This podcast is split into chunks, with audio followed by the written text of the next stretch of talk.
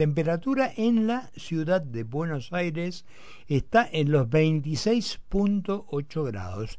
Tuvo un día bastante, bastante agradable. Por momentos hizo un poquito más de calor, pero bueno, por lo menos este la vamos llevando y no tenemos esos esos veranos tan tan duros. Bueno, hablo de verano, todavía falta. No cantemos, no cantemos victoria antes de antes de la gloria. Bueno, muchas cosas este, nos tienen preocupados, nos tienen eh, ocupados y preocupados, te diría, en distintas facetas de la vida de lo que nos pasa a los argentinos. Voy, voy a arrancar por algo que no tiene que ver ni con la política ni con la economía, pero en el fondo algún costado tiene. Vos fíjate que mataron a, a un chico eh, para robarle con una, una faca hecha con eh, un mango, no, sé cómo era, y eh, digamos la parte para agredir a la persona hecha con el rayo de una moto. O sea, vos viste lo que son las ruedas de las motos que tienen rayos, rayos que deben tener, presumo yo, por lo menos un milímetro, un milímetro y medio de, de, diámetro, de grosor, con lo cual es, es una aguja bastante importante. Bueno, a este chico este, le pegaron con eso, le produjeron la muerte, lícitamente. 16 años, 16 el agresor también, todos ahí, bueno, que van presos, que no van presos, que directamente mm, después estamos discutiendo la imputabilidad, este, a, qué hora, a qué edad debiéramos o no bajar la edad. Y tenemos a los zafarones de la vida que se han encargado de que todo delincuente tenga la edad que tenga en la República Argentina esté absolutamente protegido por el Estado. Eso que hay que tener más Estado, sí, para proteger a más delincuentes.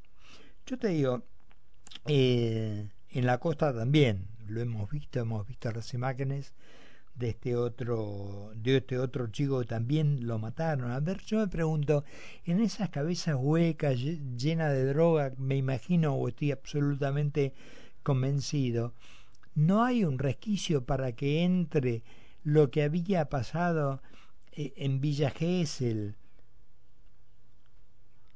cuando mataron a este chico a patadas, que era una cosa que no se, un, video que no se podía, no se podía ni ver a Fernando. Eh, no les entra por lo menos si che, no, no hagamos lo mismo, o están tan pasados de vuelta que no nada de eso lo lleva a pensar. Yo te digo, mira, en Estados Unidos y arranco por acá y después desarrollo lo que pienso. En Estados Unidos quedan unos 19 estados en los cuales rige la pena de muerte. Y la pregunta que uno se hace es ¿a quién tenemos que proteger? ¿Cuál es el bien más importante que tiene que tutelar el Estado presente? A todos los ciudadanos que viven en la República Argentina, a todos los hombres y mujeres de bien que se levantan cada mañana a trabajar, a estudiar y qué sé yo, hay que proteger tanto a estos tipos que evidentemente yo sé que es duro, yo sé que cuando digo esto después alguien eh, me llama, más que alguien me llaman unos cuantos y me lo dicen. Yo la pregunta que me hago, pero sinceramente, porque si nos ponemos en lo que es políticamente correcto, este, generalmente hablamos estupideces. Yo me pregunto, ¿estos tipos son recuperables? Un tipo que de 16 años, de 15, de 18, que mata a uno, mata a otro, lo apuñala y después salen y festejan como si fuera un logro, como si fuera hecho un gol, porque esto está constatado con lo de este chico. ¿Viste cómo lo dejamos? Ahora, yo me pregunto honestamente, ¿esa gente es recuperable?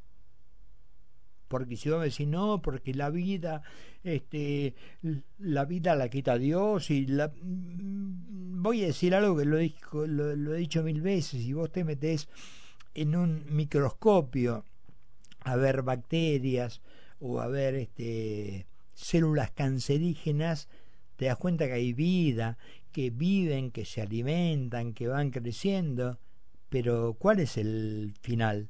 Cuando crecieron lo suficiente, te mataron. Terminaron, y esto es literal, te matan, matan a la gente, la matan. Entonces tanto hay que preocuparse por eh, proteger a estos tipos que, insisto, son irrecuperables. Yo no veo a ninguno de estos, honestamente, vamos a suponer que tuviéramos un Estado capacitado como para eh, que pudieran dejar la droga. Vamos a suponer que tenemos un Estado capacitado como para donde estén alojados tuvieran un soporte eh, de alguna manera eh, psicológico. Vamos a suponer que tenemos un Estado que los reeduca, que les enseña un oficio, una profesión, que termina en el colegio primario, no sé, algo. Yo me pregunto honestamente, ¿vos te imaginás a uno de estos tipos que le acaba de clavar una faja a un a un par, a un igual, a un chico de su misma edad, ¿te lo imaginás llegando a una fábrica dos minutos tarde y que el jefe o el dueño lo mire con mala cara y le diga, mira pibe, acá se entra a las ocho de la mañana? ¿Vos te lo imaginás diciendo, discúlpeme señor, no va a volver a ocurrir? No, querido, son tipos que están terminados. Mira, me hacen una seña, sí, probablemente lo espera la salida de la fábrica y le corte el pescuezo al tipo que lo retó.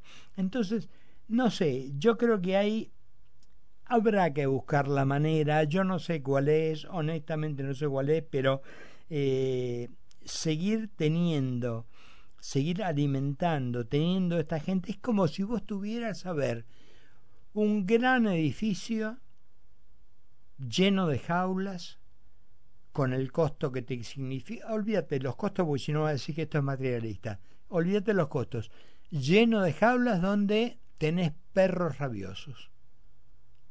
Dos perros rabiosos, che, pero no los pueden, no, no, ¿cómo los vamos a matar? ¿Cómo vamos a terminar? No, no, no, están ahí, che, pero ¿y si un día se abre la jaula y se escapan y muerden y matan a un montón de gente y contagian la rabia.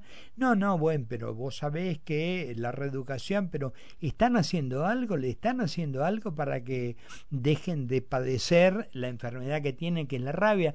Y no, mira, realmente no, porque como no hay presupuesto, viene un veterinario una vez por semana, firma, cobra y se va. Eh, entonces te das cuenta, estamos terminando siempre con aquello de vamos a seguir hasta las últimas consecuencias para que esto nunca más ocurra, perdón, nunca más ocurra, la semana que viene ocurra de nuevo. Y, y, ocurrió lo de Fernando en Villa Gesell, y ocurrió lo de este chico en, la, en esta otra playa, y ocurrió, ocurrió ayer lo de este que, que, que acuchillaron. Sigue pasando, sigue pasando. Pero claro, la justicia en Argentina para ninguno de estos casos ni para tantos otros. ¿De qué hemos de hablar de esto? Vamos a hablar de... Eh, ¿Querés hablar de Chocolate Rigó? Que recién la Cámara bonaerense le aportó eh, un listado de 400 empleados, entre comillas empleados, porque hasta hace poco, cuando uno no conocía bien el tema, decía, mirá, llenan de ñoquis para que los voten, para que los acompañen. Para... No, les, pedí, les pedían prestado el nombre y la guita se la quedan ellos. Ni siquiera el tipo cobra un sueldo y le da un diezmo. Lo cobran todos ellos. Ahora, ¿qué pasa? Eh, la fiscal, creo que se llama Bettina Laki, le vino reclamando datos para investigar cómo se gestionaban los contratos de estos, insisto, supuestos ñoquis. ¿Sabes qué hizo? 17 hizo pedidos el 17 de octubre, el 24 de octubre, el 5 de diciembre y el 19 de diciembre y el 28 de diciembre. Y directamente, bueno, amenazó con allanar las oficinas de la Cámara este, si no le entregaban la nómina de, de estos empleados este, esto que está a cargo de eh, Miguel Antonio de Disi y eh, otro funcionario más que llegó de la mano de Juan Pablo de Jesús, linda gente que ya pudimos ver todo de qué se ocupaban, este, de Jesús del Partido de la Costa, muy amigo de Insorral, de, el, del, el del crucerito, ¿te acordás? ¿Sabes lo que dijeron? Las autoridades sostienen que es una injerencia sobre asuntos internos. Ellos dicen que es una injerencia eh, sobre asuntos internos de otro poder del Estado. O sea, ¿cómo se va a meter la justicia? A ver si en la Cámara de Diputados afanan. Es una injerencia, flaco. Dejanos afanar en paz y no te metas en lo nuestro. Bueno, así funciona, así funciona todo. Y arranqué con los pibes asesinos y termino con esto que también es una forma, porque cuando yo recién decía, si tuviéramos lugares adecuados para todo esto que se llena la boca y que es un imposible de reeducar y reinsertar a esta gente en la sociedad, por ahí si no se afanaran la guita que se afanan todos los políticos, la plata para hacer eso y para contratar profesionales y para darles un soporte psicológico y para enseñarles un oficio existiría. Pero ¿sabes qué? La guita se la van y se la gastan en champán francés a bordo de un crucerito con una hermosa niña que tiene cuatro o cinco carteles, cartelas Louis Vuitton. ¿Qué tal?